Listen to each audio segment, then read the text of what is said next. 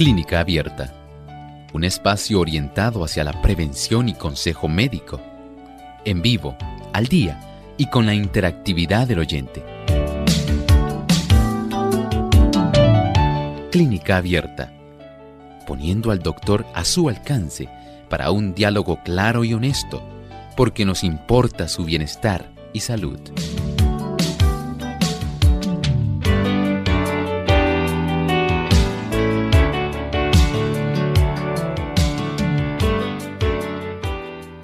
Articulaciones como los codos, las muñecas, los dedos de la mano, las rodillas, se mueven más allá del rango normal con poco esfuerzo.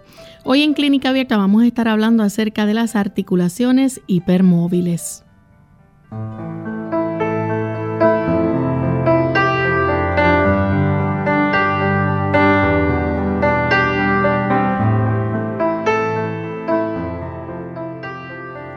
Saludos cordiales a nuestros amigos de Clínica Abierta. Nuevamente estamos aquí para compartir con ustedes un tema de interés y esperando que puedan disfrutar de nuestro programa. Y avisamos a todos nuestros amigos oyentes que puedan entonces conectarse y sintonizar este tema y avisarle a otros para que no se lo pierdan. Tenemos entonces como recurso al doctor Elmo Rodríguez, quien siempre nos orienta en el cuidado de nuestra salud. ¿Cómo se encuentra en el día de hoy, doctor? Muy bien, Lorraine. ¿Y Lorraine cómo se encuentra? También feliz de estar aquí con usted y compartiendo con nuestros amigos. Qué bueno, así también esperamos que estén todos nuestros amigos que se enlazan aquí a Clínica Abierta. Muchas gracias por acompañarnos en este espacio de tiempo y por prestarnos su atención. Queremos también enviar saludos a, a nuestros amigos que nos escuchan en Meridian, Idaho. Allá a través de Radio Perla 890 AM nos sintonizan. Así que para todos un gran saludo desde nuestra isla del encanto Puerto Rico. Vamos en este momento a compartir con ustedes el pensamiento saludable para hoy. La religión de la Biblia no es detrimental para la salud del cuerpo ni de la mente. La influencia del Espíritu de Dios es la mejor medicina para la enfermedad. El cielo es todo salud y mientras más profundamente se experimenten las influencias celestiales, más segura será la recuperación del inválido creyente. Los verdaderos principios del cristianismo se abren delante de todos como una fuente de felicidad inestimable. La religión es un manantial inagotable en el cual el cristiano puede beber cuanto desee sin que jamás se termine. Lejos de pensar en la religión, como pensaban Karl Marx, que era el opio de las masas. En realidad, la religión es sumamente esencial, la religión cristiana.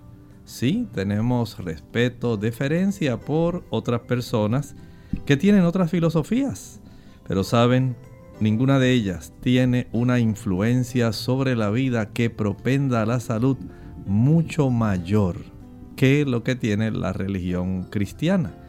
Y es que, a diferencia de otras prácticas filosóficas, especialmente orientales, aquí tenemos el involucramiento del Dios al que le servimos. Dios es el que garantiza la salud porque Él es el creador. Ningún otro concepto filosófico, ninguna otra religión tiene como originador a Dios y mucho menos un Dios que se interese, que esté al tanto de lo que le ocurre a sus criaturas y de que esté intensamente involucrado con ella. Dios nos ama, Dios desea que estemos sanos, que seamos felices. Por eso Él nos capacita para que podamos comprender que la religión, la adoración a Él, es sumamente esencial para nuestra salud personal. Bien, pues vamos entonces a comenzar con el tema que tenemos para esta ocasión. Y hoy estaremos hablando acerca de las articulaciones hipermóviles. Doctor, ¿esto tiene algún otro término con el cual se le conozca? Bueno, este tipo de situación, estamos hablando de condiciones que tienen otros nombres alternativos como articulaciones flojas, hipermovilidad articular o síndrome de hipermovilidad. ¿Y qué pasa cuando estamos hablando aquí de articulaciones hipermóviles? ¿Qué le ocurre a las articulaciones? Bueno, probablemente usted habrá estado viendo o recordando en alguna ocasión en que en su ciudad llegó un circo. Y en ese circo usted se asombró a ver a aquella persona alta, espigada, delgada, que súbitamente hacía el acto donde esta persona podía meterse dentro de una caja transparente muy pequeña. Y usted con la boca abierta, y los ojos bien asombrados. Decía, ¿cómo es posible que esta persona quepa en esa caja de cristal tan pequeña? Eso no puede ser, pero si yo apenas alcanzo a ponerme los zapatos y me doblo y me da dificultad, ¿cómo es posible que eso esté ocurriendo? Bueno, es que hay personas que tienen estas articulaciones que se mueven más allá del rango normal y no requiere mucho esfuerzo para ellos hacer esto. De tal manera que esto para esas personas pudiera en realidad ser algo tan normal como lo es para usted obtener algún tipo de movimiento al, digamos, tomar algún objeto y llevarlo de un lugar para otro. Para usted eso es algo que usted ni lo tiene que pensar dos veces. Así ocurre para ellos. Es tanto el rango de movilidad articular que para el asombro suyo y de muchas personas que se quedan con la boca abierta, para ellos es muy fácil hacer este rango de movimiento. Doctor, ¿y cuáles son las articulaciones que comúnmente se pueden ver afectadas de esta manera? Bueno, estas articulaciones, claro, no es que todo el mundo tenga ese rango de movimiento tan amplio, ¿verdad? Como este aspecto circense. Pero hay otras personas que tienen un rango un poco menor que ese tipo de personas que tienen esta participación en los circos y las articulaciones que pueden observar esa capacidad de hipermotilidad pueden ser, por ejemplo, los dedos de la mano. Usted ha visto personas que sencillamente se llevan el dedo pulgar a que le toque el antebrazo. ¿Usted ha notado eso? Sí se llevan ese dedo pulgar y lo pueden torcer hacia atrás. Y usted dice, ¿y cómo lo hiciste? ¿Cómo es posible? ¿Y no te dolió? No, no me dolió. Hay otras personas que pueden tener ese rango de movimiento precisamente en sus codos. Usted puede ver personas que pueden, mientras se agarran un, la palma de la mano, derecha con la de la izquierda, se la pasan por encima de su cabeza y se voltean para atrás. Y usted dice, ¿y cómo? Yo no puedo hacer eso, ¿cómo es posible? Sí, hay personas que hacen eso. Otros tienen una mayor movilidad en los codos, las muñecas y hasta las rodillas. Y usted casi pensaría, ay, no lo hagas, no lo hagas, porque se te va a partir. Yo nunca había visto una persona que tuviera esa capacidad de movimiento, ese rango tan amplio de movimiento. A veces uno piensa que es que desde pequeño están practicando ah, algún tipo de gimnasia y flexibilidad y por eso desarrollan eso. No, y hasta le preguntan, ¿y cómo tú haces eso? Y dice, ah, pues esto es muy fácil. Mira, mira cómo yo me siento aquí en el piso. Y entonces ponen una pierna para allá y otra pierna para acá. Y le dice, pero ¿y cómo tú lo hiciste si yo apenas alcanzo a sentarme? Yo casi no puedo adoptar esta posición ¿Y cómo es posible que tú puedas hacer eso así tan tranquilamente? Bueno, es que hay personas que tienen esta situación donde su articulación se mueve un tipo de rango más allá de lo que normalmente usted podría hacerlo o usted está acostumbrado a ver que cualquier otra persona hace. Doctor, y en el caso de los niños, que son, ¿verdad?, más flexibles que los adultos en ese aspecto, ellos también son capaces, ¿verdad?, de, poder realizar eh, ese tipo a veces de movimientos. Sí, mire, realmente los niños en este aspecto son especiales. Hay algunas personas que dicen, no, no te preocupes, mira, es que los niños son de goma, piensan algunos. Mira, son de caucho, dicen otros. Mira cómo se estira. Ay, es increíble. ¿Cómo es posible que de esa voltereta? ¿Cómo es posible que pueda tener esa capacidad? Mira, por poco. Yo no sé cómo cupo por aquel hueco. Eso fue especial porque yo me pongo a analizar y digo, pero ¿cómo es posible que ese niño se haya metido por ahí? Bueno, Recuerden que los niños básicamente tienen articulaciones que son a menudo mucho más flexibles que nosotros los adultos. Y en ese caso podemos decir que ellos tienen esa capacidad de flexionarlas y extenderlas mucho más allá de lo que nosotros consideramos normal. Y lo hacen sin esfuerzo y prácticamente sin ninguna molestia. Vean que los niños en ese aspecto, pudiéramos decir, son especiales. Y nos asombramos. Pero básicamente muchos niños tienen esta capacidad y algunos adultos conservan este tipo de movilidad que puede extenderse hasta básicamente esa edad más adulta. Aunque a veces, Lorraine, ya cuando empieza a desarrollarse la artritis, empiezan a ponerse más tiesos los ligamentos y empiezan los tendones a perder su elasticidad, ya el asunto es, diferente, ¿ves? Así que desde ese punto de vista podemos decir que, y tal vez algunos se lamenten, ay, yo que era tan elástico cuando era pequeño, cuando era chiquito decían, yo brincaba de aquí hasta allá y, y no me pasaba nada. Y caía, saltaba de una cerca al piso y como si estuviera rebotando pero ahora estoy que casi no puedo ni sentarme y levantarme en la silla.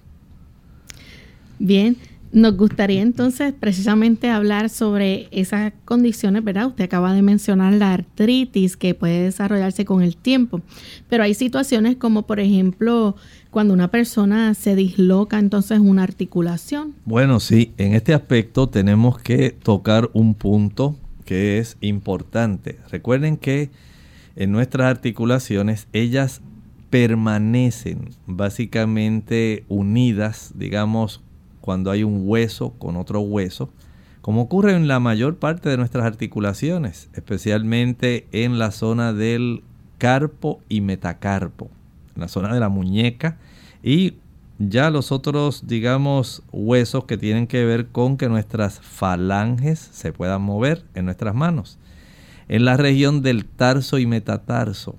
Ahí usted se asombraría, ¿ha puesto usted eh, algún tipo de pensamiento en alguna radiografía que le hayan obtenido de la mano o del pie?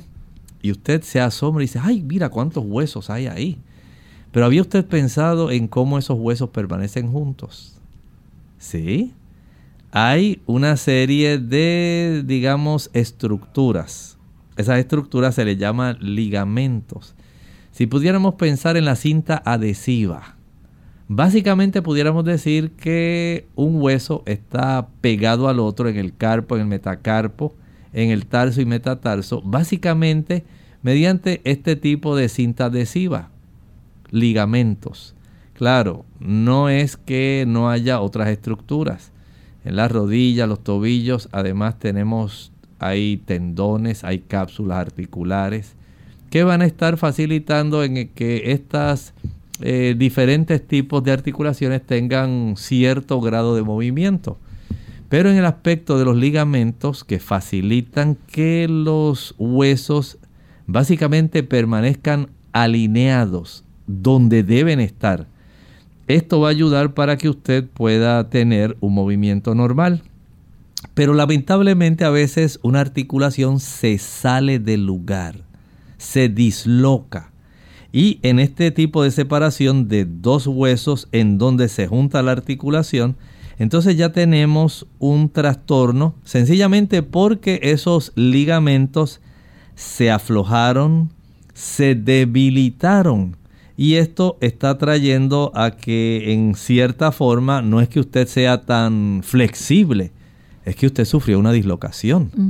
Y desde ese punto de vista tenemos entonces que ha ocurrido un aspecto en cierta forma de daño porque a veces estos ligamentos se estiran tanto que cuando ocurren con mucha frecuencia ya esto se convierte en una patología. Se le dislocó el hombro, se le dislocó la cadera, casi siempre a consecuencia de un traumatismo. Vamos en este momento a nuestra primera pausa. Al regreso continuaremos hablando más sobre este interesante tema, así que no se despeguen de nuestra sintonía que volvemos en breve.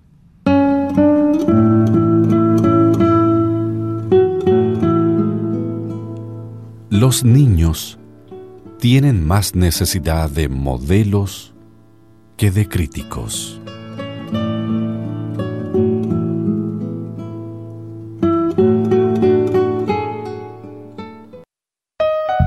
¿Conoces los beneficios de dejar de fumar? Dentro de 20 minutos, la presión sanguínea, la temperatura del cuerpo y el pulso bajan a lo normal. A las 24 horas, las posibilidades de un ataque al corazón disminuyen. De 2 a 3 meses, la circulación mejora, la capacidad pulmonar aumenta hasta un 30%. En un año, el exceso de riesgo de enfermedad coronaria cardíaca es la mitad de la persona que fuma.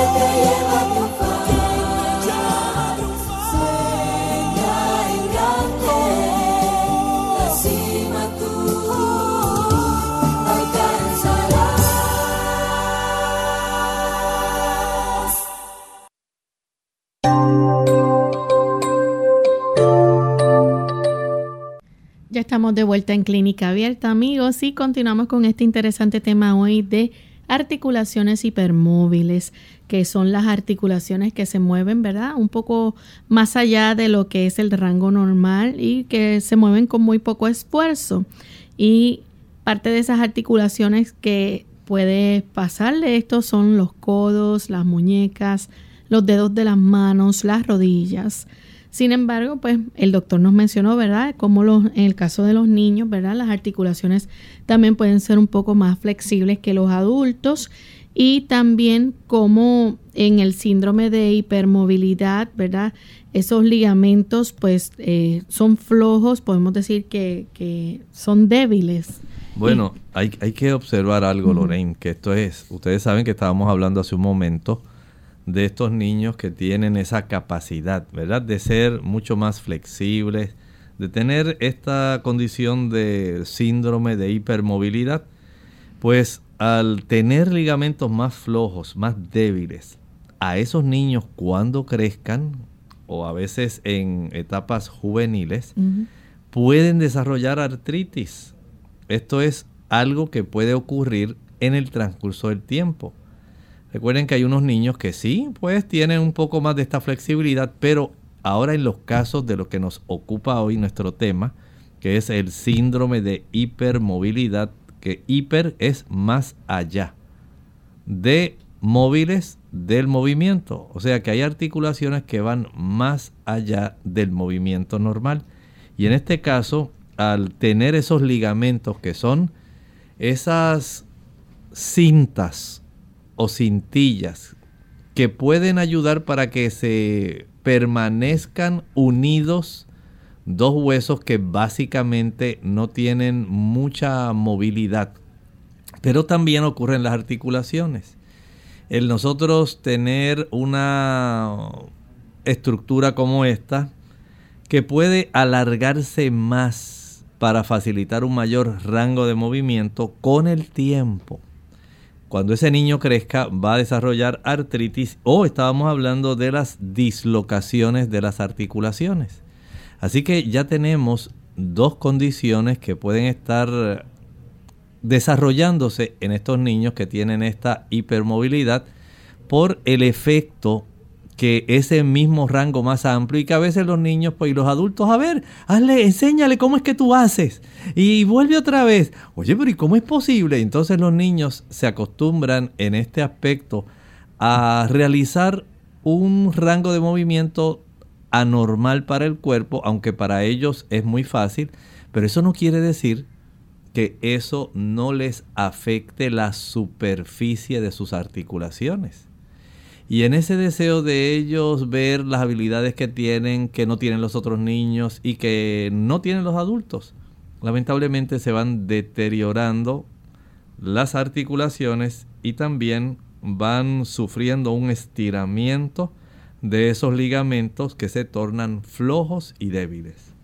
Aparte de la artritis y la dislocación de las articulaciones, también eh, se puede presentar lo que se le llama esguinces y distensión muscular. Sí, aquí pues básicamente en el esguince estamos afectando más un tendón. Ocurre más frecuentemente en la articulación del tobillo. Cuando usted, por ejemplo, una dama tiene unos zapatos de tacón alto y no se fijó bien, dio un mal paso y se le torció, digamos, el tobillo.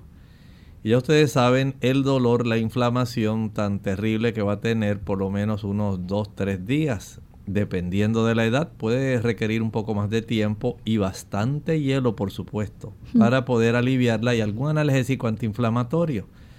Pero además de eso, además de los esguinces, puede ocurrir una distensión muscular, lo que la gente le dice se le estiró el músculo.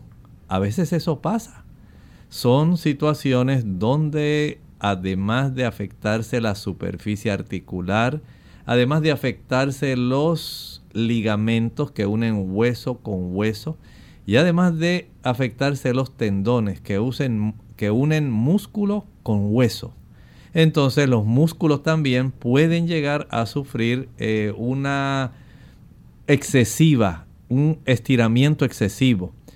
Eh, piense, por ejemplo, cuando usted se ha dado cuenta que la ropa interior que tiene un elástico, durante mucho tiempo usted la ha utilizado y llega un momento en que usted dice, ya esta ropa interior básicamente se me baja porque el elástico se estiró. Eso puede ocurrir con los ligamentos puede ocurrir con los tendones y puede ocurrir con los músculos. Pueden haber ido más allá del tono normal, de una elongación anormal, y esto lamentablemente puede ya quedar, así como usted no puede restaurar la capacidad del elástico de algún tipo de ropa interior para que regrese a la normal, así ocurre también con los ligamentos, los tendones y hasta con los músculos pueden llegar a una distensión tal que sea demasiado difícil que, por ejemplo, una articulación permanezca en su posición anatómica normal. Bien, en el caso de los niños, ¿verdad? Con articulaciones y por hipermóviles, con frecuencia también tienen pies planos.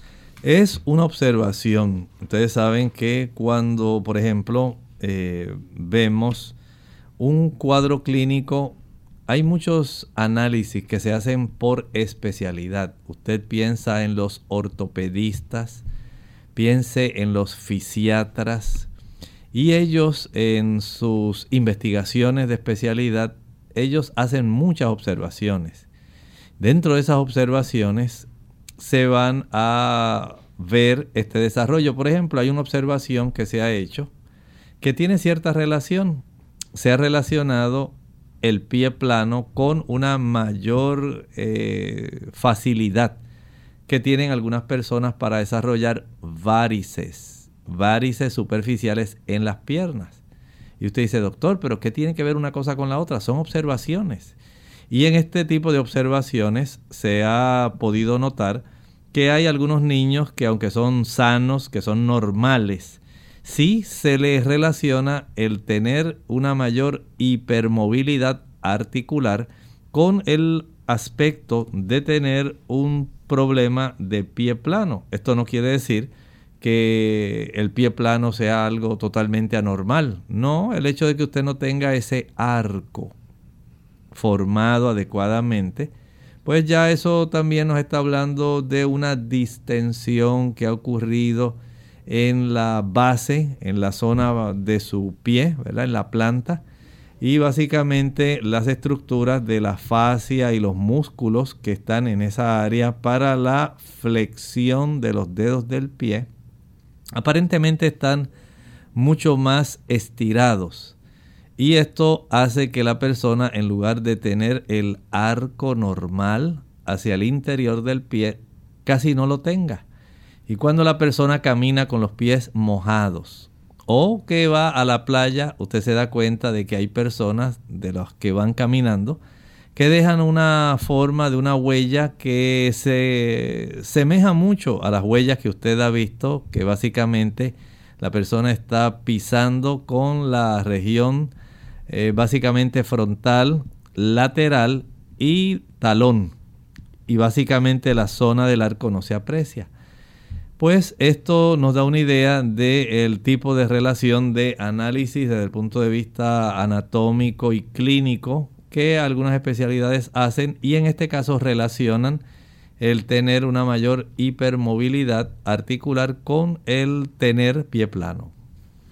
Doctor, pero no necesariamente, ¿verdad? Eh, esto también de la condición de las articulaciones hipermóviles puede ocurrir en los niños que están sanos y normales. Así es, así es, pero lamentablemente no todos los niños están sanos y normales pudieran darse algunas condiciones, condiciones que son genéticas y que pudieran influir en esto. Vamos entonces a nuestra segunda pausa. Cuando regresemos vamos a hablar, ¿verdad?, de algunas afecciones que pudieran estar asociadas con esta condición de articulaciones hipermóviles. La familia unida jamás será vencida. Hola, les habla Gaby Zabalúa en la edición de hoy de EARP Viva, su segunda juventud en la radio, auspiciada por EARP. Ya que por ningún motivo daríamos un alimento venenoso a nuestros hijos o nietos, ¿por qué los dejamos entonces comer comida chatarra o procesada? La semana pasada hablábamos sobre un nuevo estudio que revelaba datos muy angustiosos sobre la obesidad infantil. Debido a las enfermedades relacionadas con la gordura extrema, la expectativa de vida de nuestros nietos es mucho menor que la de sus padres. Y mucho de esto se debe a ciertos alimentos que les ofrecemos y que pueden ser más dañinos de lo que imaginábamos. Como ejemplo, tenemos el menú de niños en restaurantes. Dentro de las comidas más populares se encuentran las croquetas de pollo, las cuales están saturadas de sodio, fructosa y todo lo malo imaginable, menos de pollo. Evita dárselas a tus pequeños y en su lugar ofréceles pollo a la parrilla con aderezos a base de yogur o crema desgrasada. Asimismo, el cereal que se vende en el supermercado suele contener gran cantidad de azúcares y preservativos. Busca alternativas saludables que sean bajas en azúcar y altas en fibra. Todo lo que contenga colores y sabores artificiales, así como demasiados ingredientes en la etiqueta, está excesivamente procesado. El patrocinio de ERP hace posible nuestro programa. Para obtener más información visita aarp.org oblicua viva. Entre la mente y el cuerpo hay una relación misteriosa y maravillosa. La primera influye sobre el último y viceversa. Mantener el cuerpo en condición de buena salud para que desarrolle su fuerza, para que cada parte de la maquinaria viviente pueda obrar armoniosamente, debe ser el primer estudio de nuestra vida. Descuidar el cuerpo es descuidar la mente no puede glorificar a Dios el hecho de que sus hijos tengan cuerpos enfermizos y mentes atrofiadas. Unidos con un propósito, tu bienestar y salud. Es el momento de hacer tu pregunta llamando al 787 303-0101 para Puerto Rico. Estados Unidos 1866-920-9765 y llamadas internacionales al 787-763-7100 o al 787-282-5990. Clínica Abierta, trabajando para ti.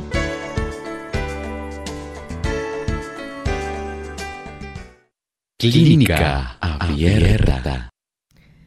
Bien, estamos de vuelta en Clínica Abierta y tenemos una llamada de Felipe.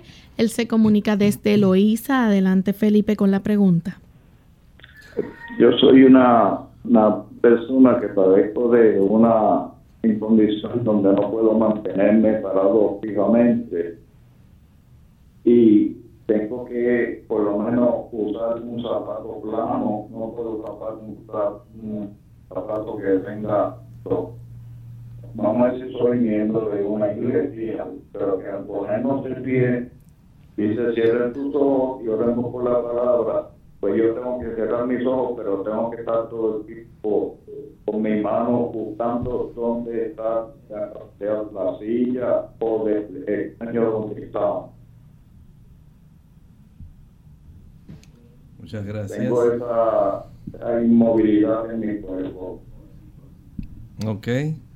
Mire, hay afortunadamente este los ortopedistas pueden ayudar para que se pueda preparar, digamos, un acoginamiento en la en el interior del calzado, del zapato, que le pueda ayudar para tener por lo menos una forma más cóncava en esa región para que usted pueda tener una mayor capacidad de movimiento o por lo menos pueda sentir más comodidad. Y esto pues eh, se hace básicamente personalizado. Recuerden que desde el punto de vista de la ortopedia hay que revisar no solamente para ayudar en ese aspecto el área de lo que sería eh, esa región de la horma en sí de su calzado, sino también hay que tener en mente si hay que ponerle o reforzarlo con alguna cuña eh, en el aspecto ya de la suela del calzado, la forma como usted desgasta su calzado.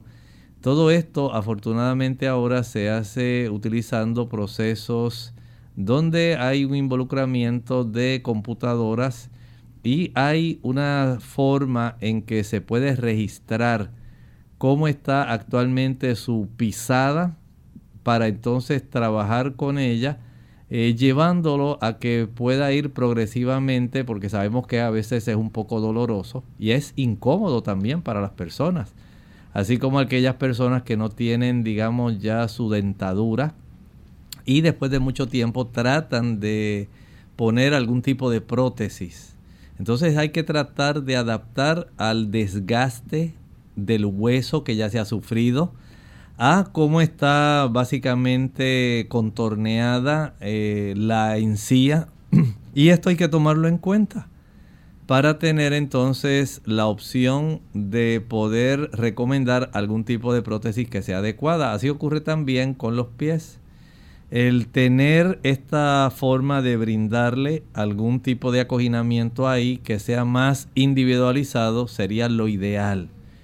Pero sé que también vienen eh, ya preparados y lo puede conseguir en algunas farmacias.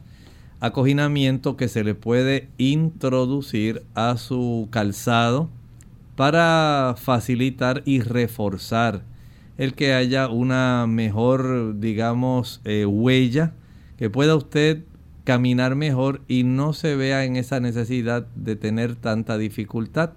Claro, como le estaba explicando, a veces también depende ya de la edad, de cómo usted ha sido, digamos, visto anteriormente o no. Pero yo entiendo que es importante, si usted puede ir a un ortopedista, hágalo entiendo que le puede ser de mucha ayuda. Bien, Vamos a hablar entonces de aquellas afecciones que son poco comunes, pero que pueden estar asociadas con las articulaciones hipermóviles. Por ejemplo, la disostosis cleidocranial. Claro, suena así, ¿verdad? Un término muy difícil, muy médico, ¿verdad? Pero estamos hablando del desarrollo anormal de los huesos en el esqueleto y la clavícula. Esta es una articulación muy importante para nosotros, ¿verdad? Nuestra articulación del hombro. Y cuando hay este tipo de situación, pues hay personas que tienen una mayor movilidad de esas articulaciones y hacen a veces movimientos de frente hacia atrás, de atrás hacia enfrente, que usted se asombra y dice, oye, qué curioso, ¿cómo pudiste hacer eso? Pero este tipo de situación no es que usted buscó hacerla, ya estos son condiciones poco comunes que se asocian también con articulaciones que son hipermóviles.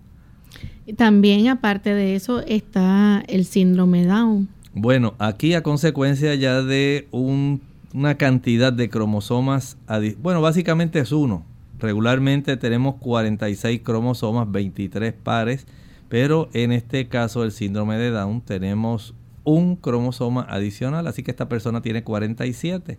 Y esto puede facilitar que las personas que tienen el síndrome de Down tengan una mayor capacidad articular para tener este tipo de situación que hoy nos ocupa la articulación hipermóvil.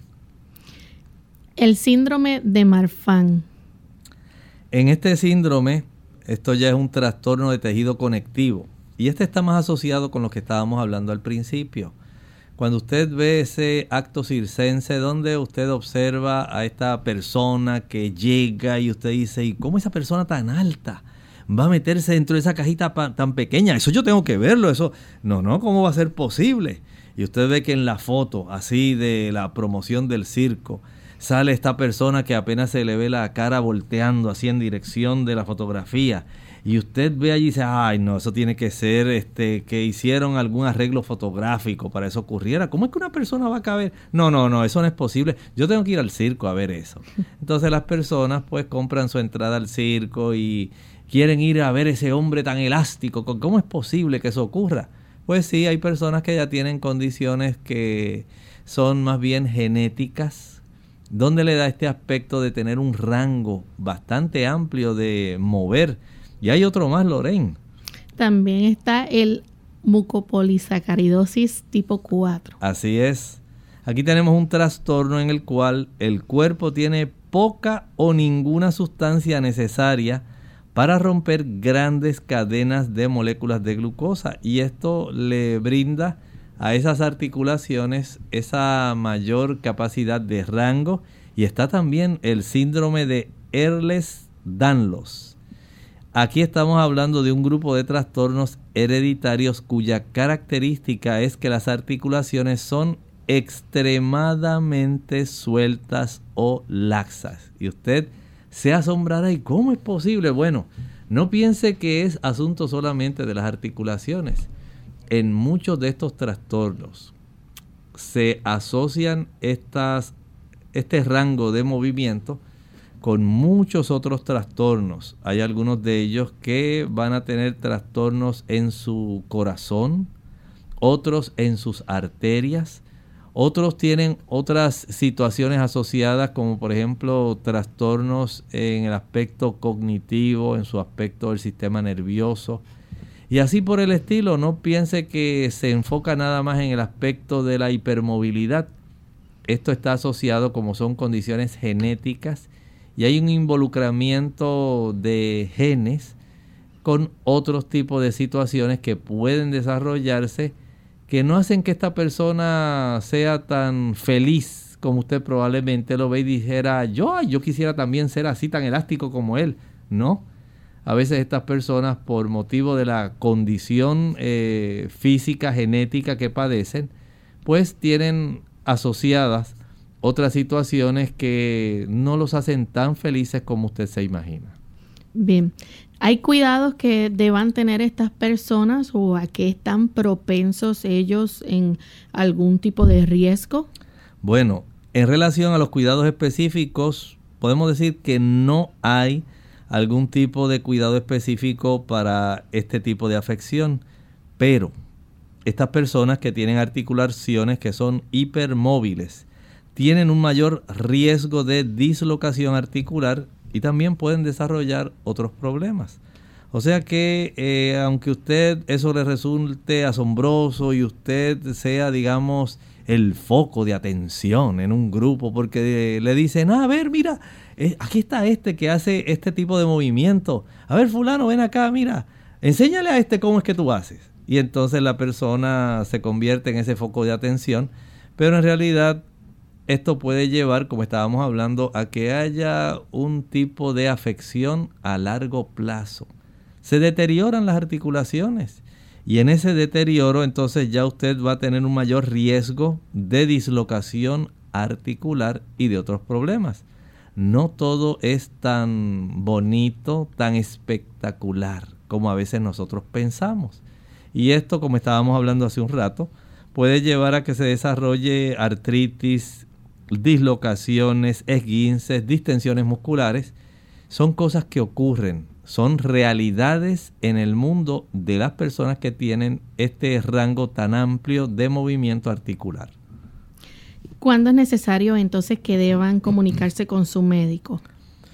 Bueno, hay varias cosas que se pueden tomar en cuenta. Por ejemplo, digamos que súbitamente aparece una articulación que está deformada.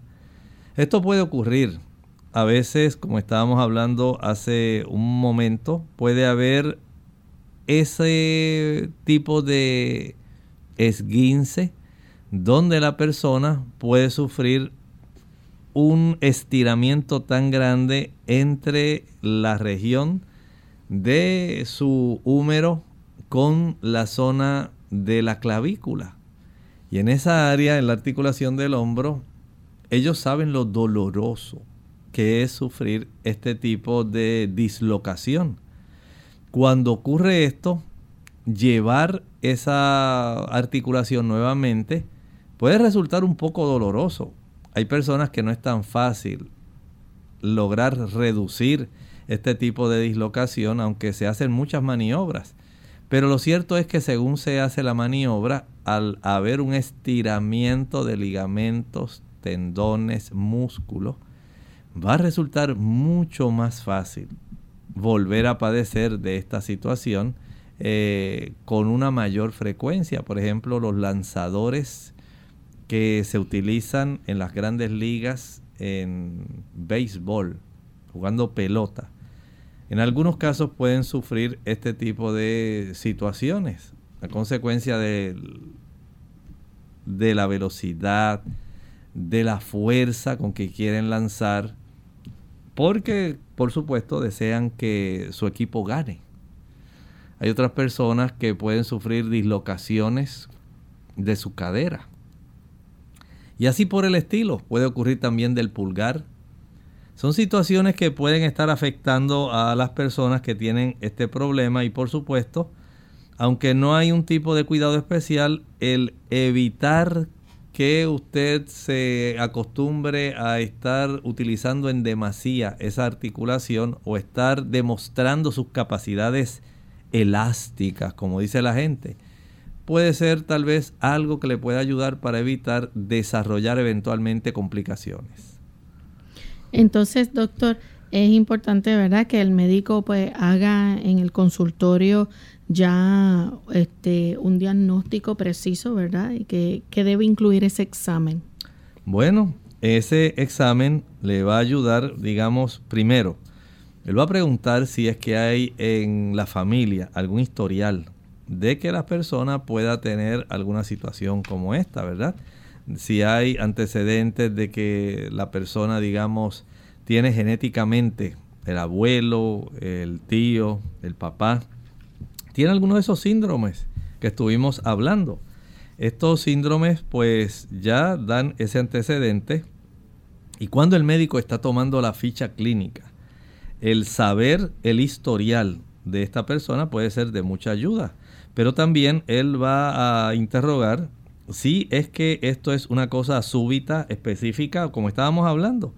eh, hace un momentito, si la articulación de momento se deformó repentinamente, pero también puede haber un brazo o una pierna que de repente no se mueve apropiadamente, que fue es otro aspecto de los que nosotros pudiéramos considerar. El médico va a estar preguntando eso o tal vez él pudiera recibir esa información que usted le da donde dice, oiga doctor, tengo un dolor al mover la articulación que usted no tiene idea. Y no, no encuentra cómo moverla, doctor. No sé qué me está pasando.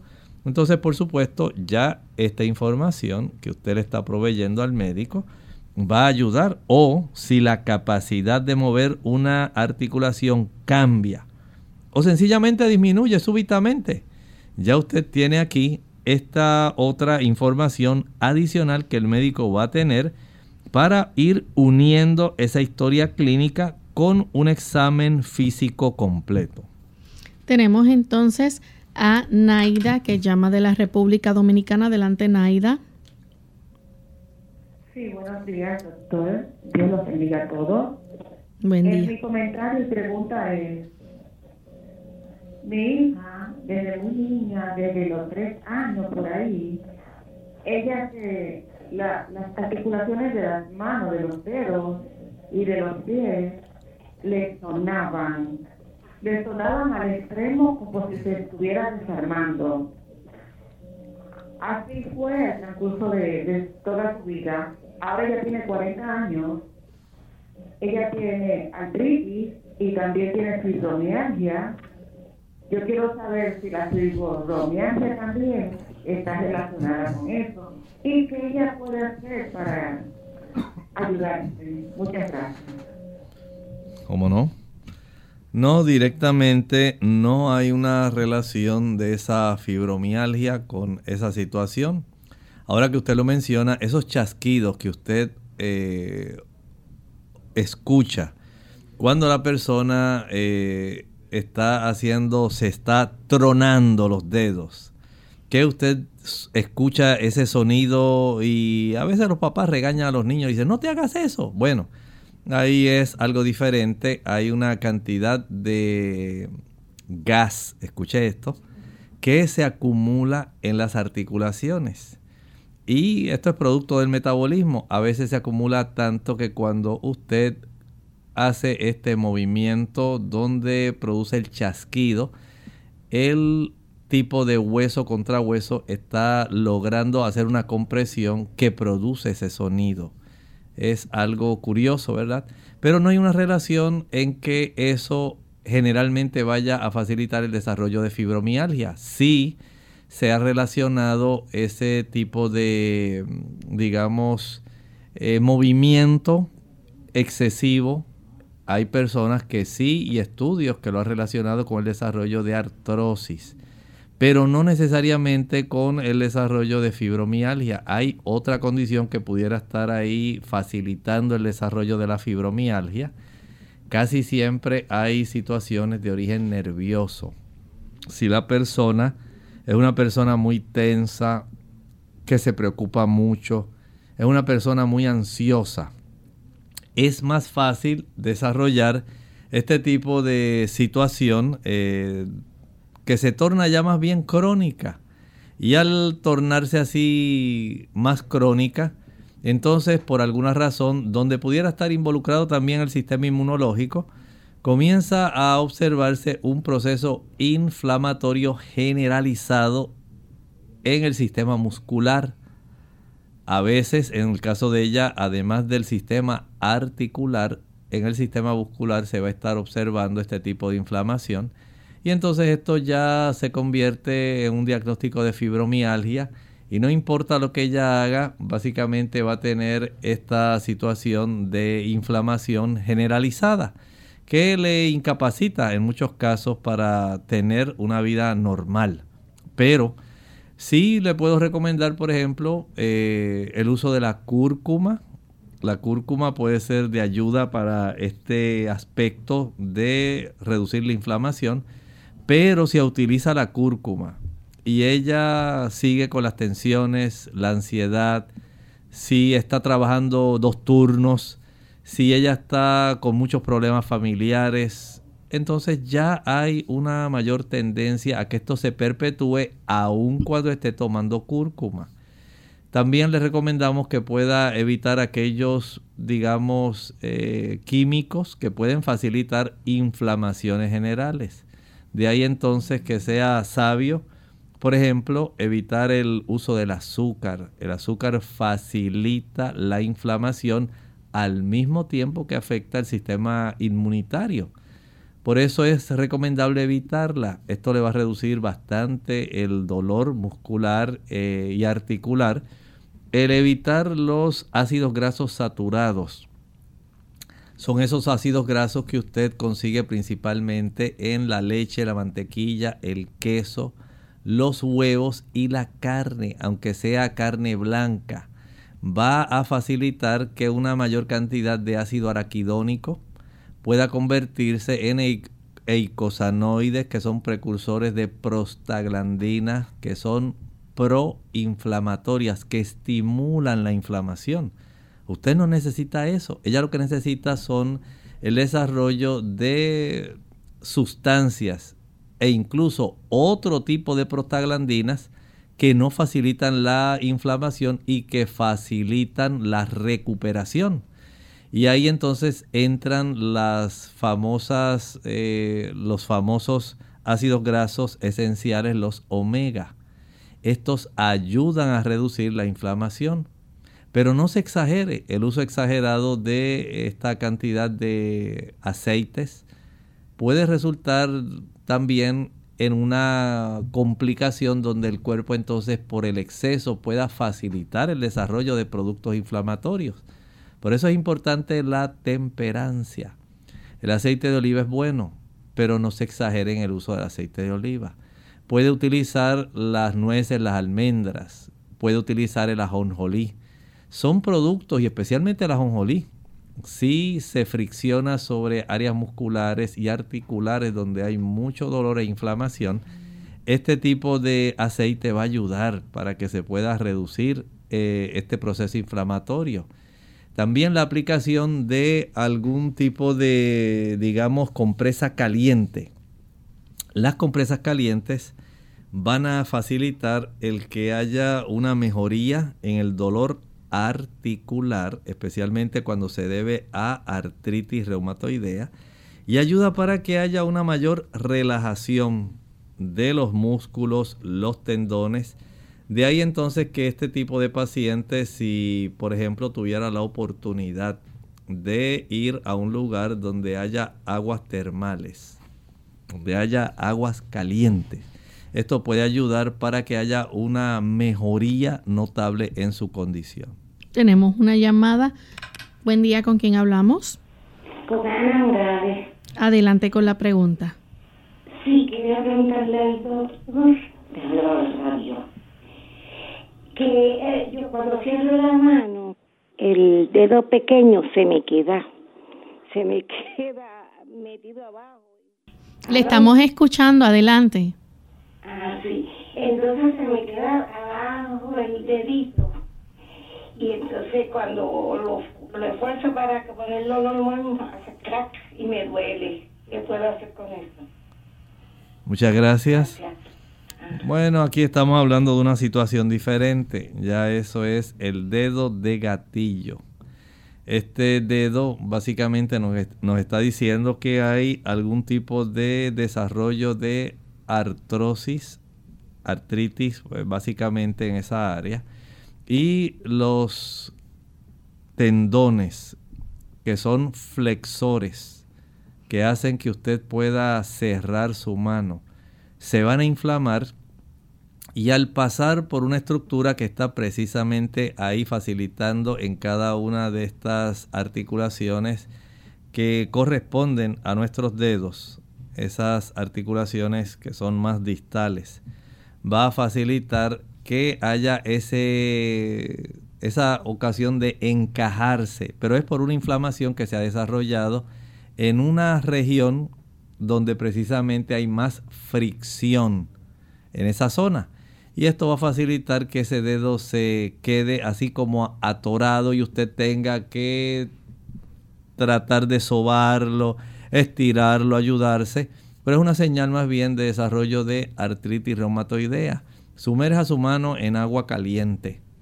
Esto va a ayudar bastante para que usted pueda tener eh, estiramiento de esa articulación y esto va a reducir bastante el problema, pero no es tan fácil para todas las personas.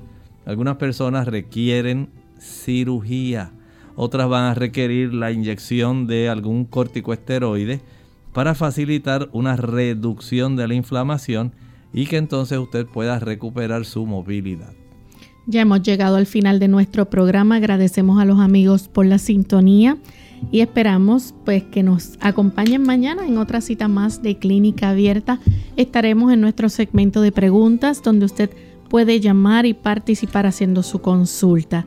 Así que finalizamos de esta manera dejando con ustedes este pensamiento para meditar. En el libro del apóstol Judas, esa epístola, el capítulo 1 y el versículo 3, nos dice allí, amados, por la solicitud que tenía de escribiros acerca de nuestra común salvación, me ha sido necesario escribiros exhortándoos que contendáis ardientemente por la fe que ha sido una vez dada a los santos. El aspecto por el cual usted y yo estamos firmes es que hay doctrina. La Biblia tiene doctrina. Y la doctrina es lo que le facilita a la iglesia unidad, unidad de creencia. Esa doctrina enseña, cuando la analizamos, cómo nosotros debemos vivir de acuerdo a lo que Dios espera.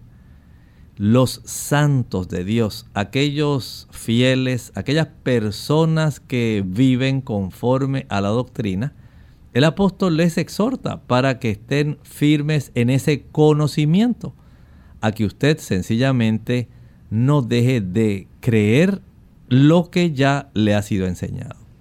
Bien amigos, nosotros hemos llegado al final de esta edición. Gracias por su sintonía y se despiden con mucho cariño. El doctor Elmo Rodríguez Sosa y Lorraine Vázquez. Hasta la próxima.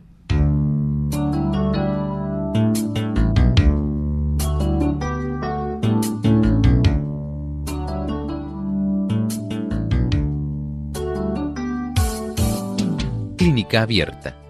No es nuestra intención sustituir el diagnóstico médico. Antes de poner en práctica cualquier consejo brindado en este programa, usted debe consultar con su médico. Hasta la próxima.